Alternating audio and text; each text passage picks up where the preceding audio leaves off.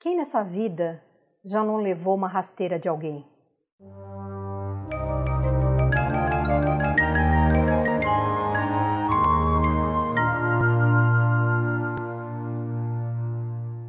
Já teve seu cartão de crédito clonado? Já emprestou um livro ou um dinheiro e nunca lhe devolveram? Ou então você criou um trabalho original você planejou aquele trabalho, se dedicou, ralou, para depois vir alguém e copiar o seu trabalho na cara dura. Isso é muito comum hoje em dia, né? Principalmente na internet. Pois é, em algum nível, todos nós já fomos passados para trás, fomos traídos, rejeitados, caluniados, abandonados ter o tapete puxado faz parte da experiência humana. Isso acontece todos os dias, desde que o mundo é mundo. Isso é um fato, fato inquestionável, né? A reflexão mais importante que eu trago aqui hoje é o que eu faço quando algo assim me acontece? Eu deixo de confiar nos seres humanos, deixo de confiar na vida, Deixo de confiar em mim mesma? Fico paranoica e tento me defender o tempo todo dos ataques? Ou será que eu ataco primeiro para não ser agredida? Ou eu me recolho na minha concha segura, quentinha, escurinha, fico lá com medo, desconfiada, ressentida, me sentindo derrotada? A reação mais adequada nesses casos? E quando eu digo adequada, não estou dizendo e nem julgando se a sua reação está certa, se está errada, mas assim, as observações do, dos clientes, de todo o atendimento que eu fiz durante toda a minha vida, esses 35, 40 anos de atendimento, me levaram a três possibilidades. E aqui eu vou falar dos níveis que a gente pode galgar para responder a essas agressões, a essas puxadas de tapete, de uma forma cada vez mais adaptada, cada vez mais eficaz, mais consciente. É disso que a gente trata aqui. Qual será a reação possível, né? Que nós, a mais adequada que a gente pode ter a mais adaptada que nós podemos ter nesses casos? A resposta é: isso vai depender de qual é a minha visão de mundo e de qual o papel que eu desempenho na minha realidade. Vocês vão entender. Eu vou didaticamente dividir em três níveis. A grosso modo, existem três níveis de respostas quando você é enganado de alguma maneira tá?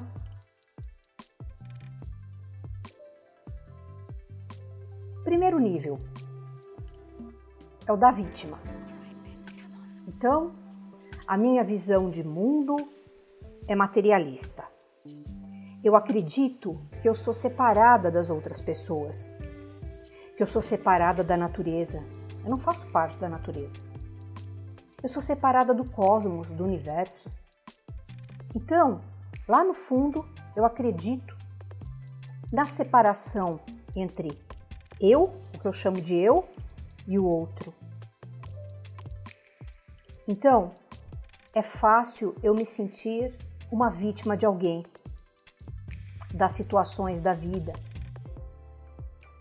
da própria vida.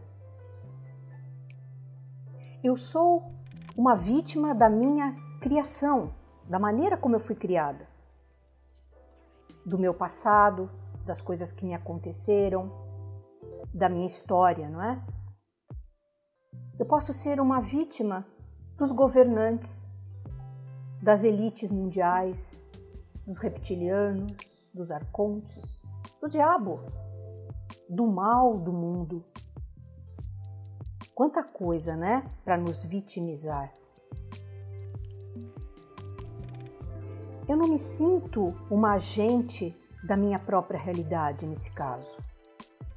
Eu sou sim um alvo que pode ser atacado a qualquer momento. Eu me sinto impotente. Eu preciso me encolher, me defender. É isso que nós vemos nos documentários sobre o mundo animal. O guepardo, que é mais forte, mais rápido e mais apto, ataca o cervo, que só tem uma coisa a fazer: fugir. Tentar se esconder para sobreviver. Esse mecanismo de luta e fuga que nós vemos na natureza, né, no mundo animal, ele está implantado no cérebro humano também, na parte mais antiga do cérebro, que nós chamamos cérebro reptiliano ou complexo R. Algo, então, no meu cérebro mais primitivo tenta me proteger para que eu sobreviva a qualquer custo.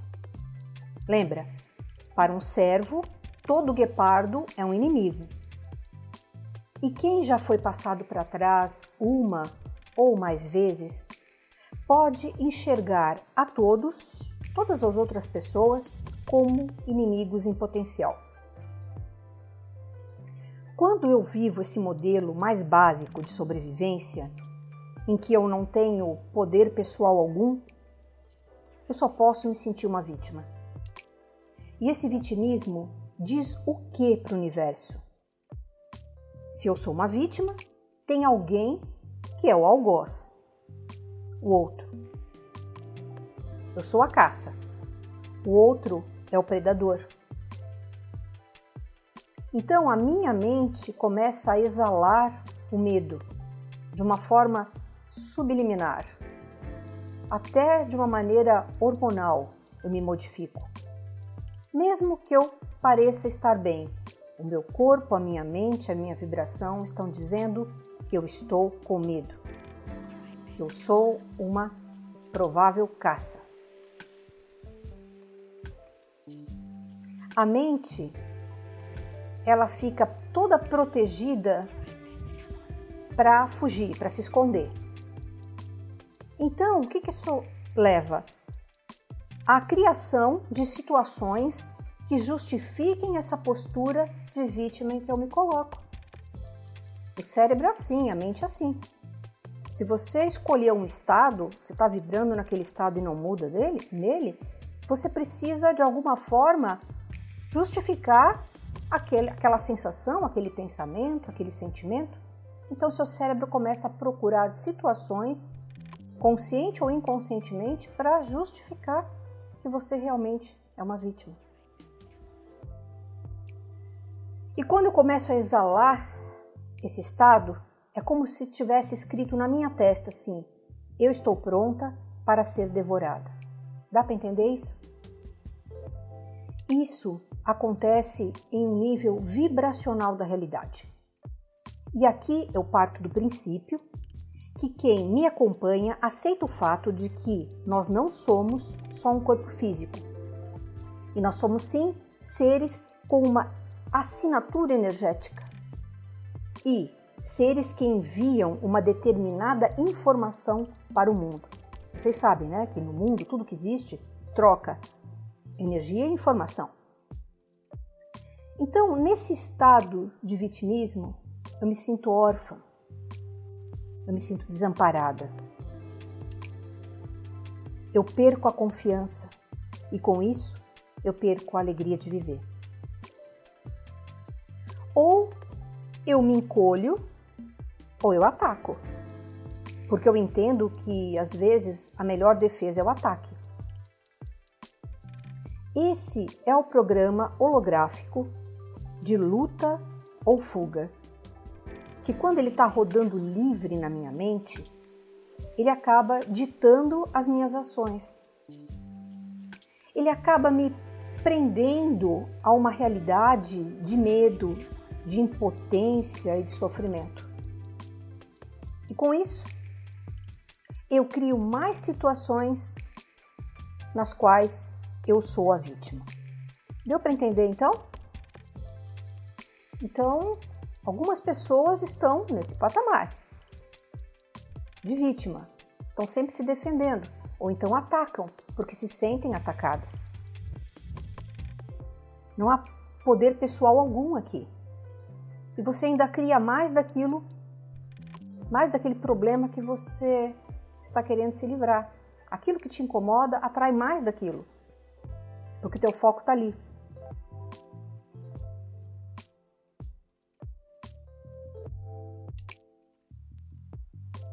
Só que existe um segundo nível. É um nível que eu chamo de criadora. Então eu sou uma criadora. Saí do nível de vítima e agora eu me transformo numa criadora. Eu subi mais um degrau.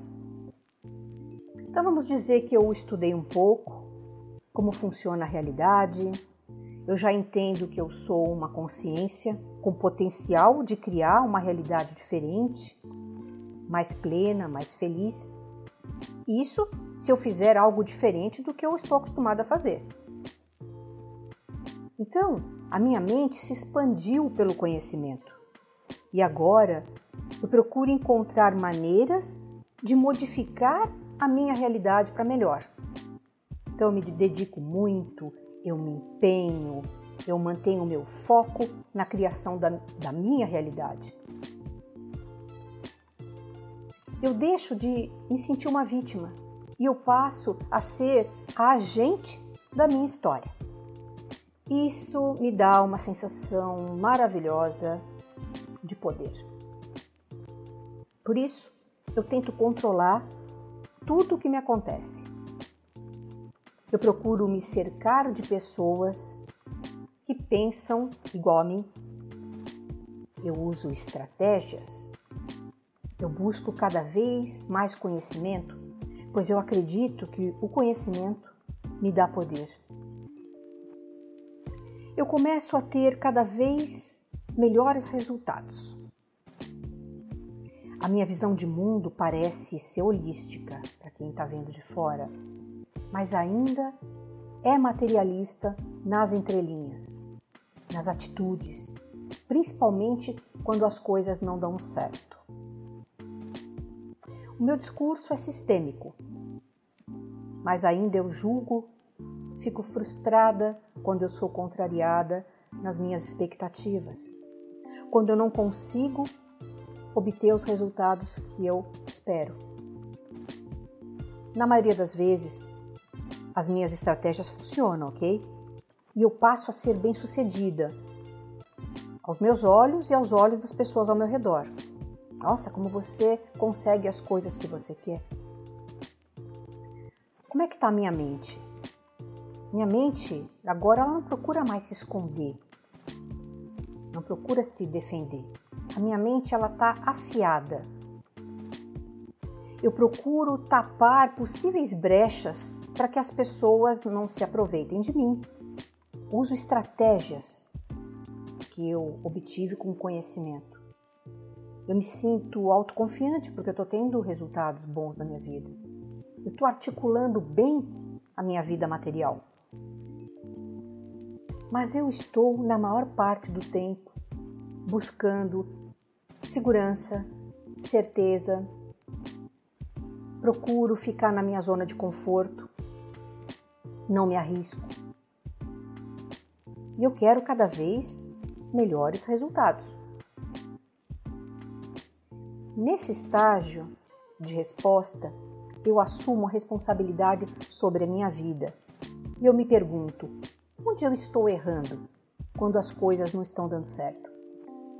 Diferente da vítima lá atrás, que eu era, que eu culpava o outro, culpava a situação, a vida, nesse momento eu me responsabilizo porque eu aprendi a criar algumas realidades, algumas situações na minha vida. Então, quando eu não consigo os resultados desejados, eu assumo e pergunto: onde é que eu estou errando? Se eu coloquei na prática tudo o que eu aprendi, por que eu perco o controle que parecia estar nas minhas mãos? Entendeu? Você achava que o controle estava aqui, nas mãos. Você poderia controlar tudo, todos, para ter os melhores resultados possíveis. Então, esse é o nível em que se encontram as pessoas que buscam o autoconhecimento e o autodesenvolvimento. Porque elas estão tentando ter mais, fazer mais, ter mais sucesso em todas as áreas da vida, ok? Só que tem um porém. Sem ser, ser, o ter e o fazer ficam muito limitados ao sabor das marés. Quando o mar está calmo, tudo fica favorável. Nós estamos bem. Quando há turbulência, nós ficamos mal. Então nós ficamos ao sabor das marés. A pergunta que nós devemos nos fazer nesse momento é: será que eu estou mesmo no controle da minha vida? Ou a existência é um jogo de azar? Ou tem algum fator que eu não estou percebendo? Então, isso é muito comum nós vermos nas pessoas que estão estudando a cocriação da realidade, que elas conhecem novos aspectos da vida, que elas começam a colocar, sabe, a cabecinha para fora e criar a realidade, ela começa a ter resultado, tudo. Tem um momento que ela perde o controle, que as coisas dão errado e que ela fica realmente sem chão. Que, final, eu já não aprendi como faz? Não é para funcionar todas as vezes? O que está errado comigo? E a pessoa começa a duvidar que isso realmente seja uma lei universal, de que nós criamos a nossa realidade.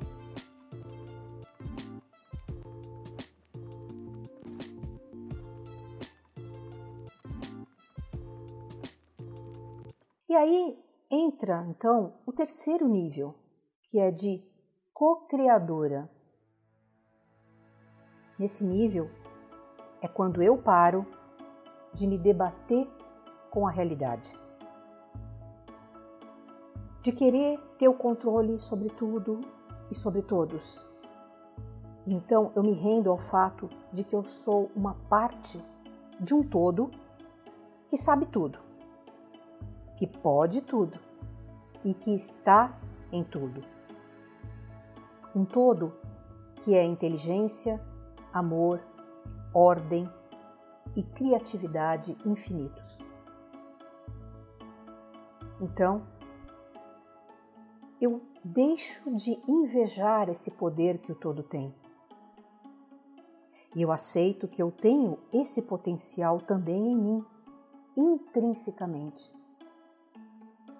porque eu sou um fractal, uma parte, uma centelha desse todo. Que apesar das aparências, eu, as outras pessoas, a natureza, o cosmos, nós somos uma unidade. Que a separação é apenas uma ilusão da nossa mente. A rendição é o maior poder que se pode ter. Rendição não é desistir, é aceitar uma parceria divina. Então, eu continuo fazendo a minha parte no jogo, mas eu não me apego aos resultados, porque eu confio no amor do todo. No nível de co-criadora, eu percebo agora que tudo o que me aconteceu lá atrás, que eu julguei estar errado, foi criado por mim mesma, em algum momento da minha existência, nesta ou em outras experiências encarnacionais, quando ainda eu não vivia em estado de fluência divina. E que estado é esse, fluência divina? Nada mais é do que estar em fluxo com a ordem, com o amor incondicional, com o poder de criação que há dentro de mim. É parar de colocar empecilho, parar de criar obstáculos para que essas virtudes divinas aconteçam através de mim. É quando eu me torno um canal pelo qual o todo se expressa em toda a sua glória, graça, em toda a sua exuberância. Esse estado não se consegue pelo mental, pelo intelecto, e sim pelo coração. Então, quando me passam para trás, quando me abandonam, me rejeitam, me traem, eu apenas solto. Solto sem ressentimento, sem desejo de vingança. Eu solto porque eu compreendo que quem tenta me enganar ainda não percebeu que está dando um tiro no próprio pé. que está em estado de ignorância, está guiado pelo medo, mas que um dia acordará para o real sentido da vida, que é se abrir, confiar. A pureza é uma virtude essencial daquele que está buscando uma vida mais plena. Para viver é preciso confiar. Assim como você confiou quando era uma criança, seja para dar os primeiros passinhos, você confiou e foi para a escola, você confiou e brincou com outras crianças que você não conhecia. Você precisou confiar para aprender a nadar, a andar de bicicleta.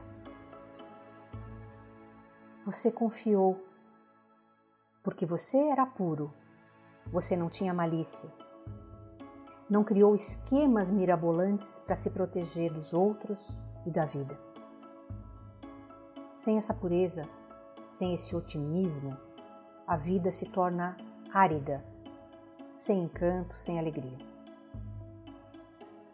Pureza, otimismo, confiança, alegria de viver são virtudes são virtudes presentes no arquétipo do puro, que existe potencialmente em todos os seres humanos.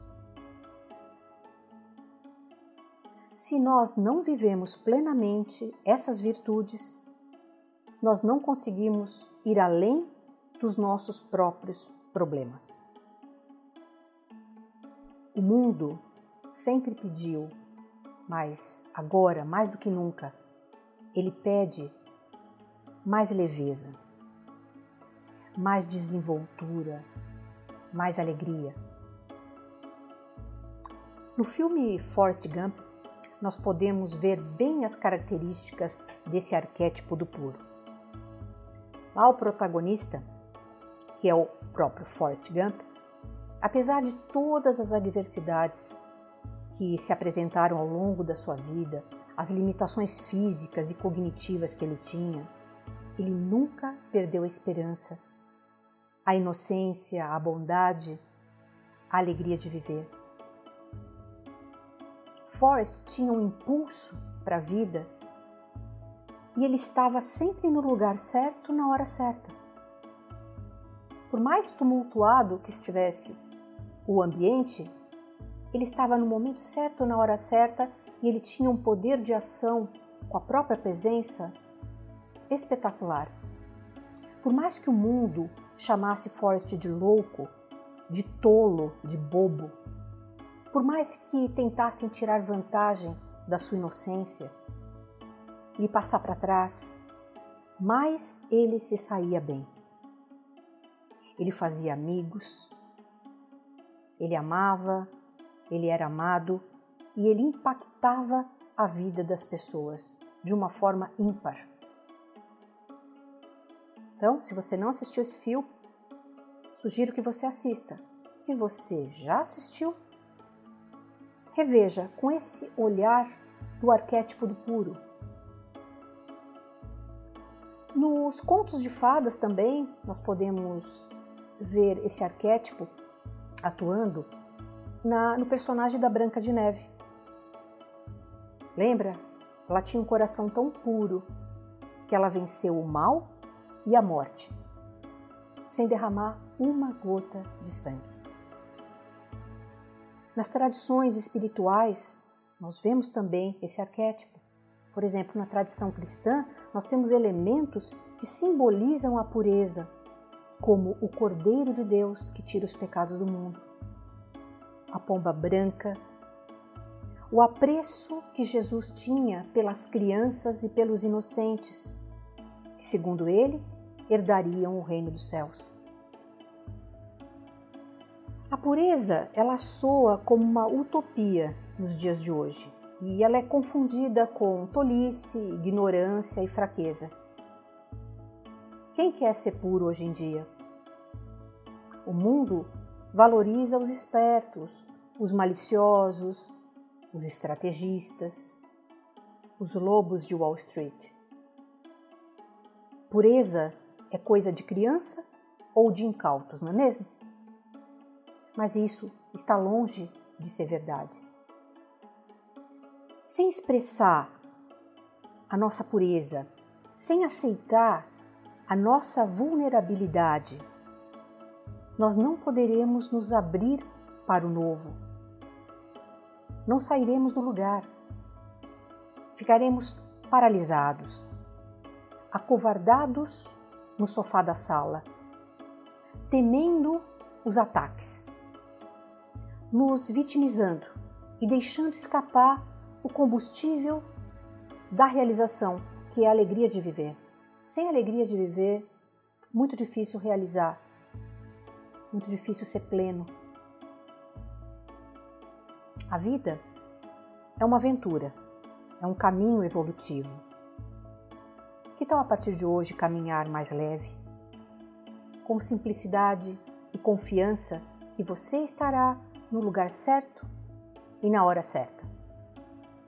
Que existem pessoas confiáveis no mundo que tudo vai dar certo no final, que existe uma ordem guiando o universo. Que tal se abrir para essas possibilidades? Mesmo que você tenha tido experiências no passado que fizeram você duvidar de si mesmo, das pessoas e do amor, procure restabelecer a sua confiança. Para isso, permita que a luz desse arquétipo seja ativada em seu coração. Basta permitir, porque essa informação já está dentro de você. Até mais e fique com meu abraço de sempre.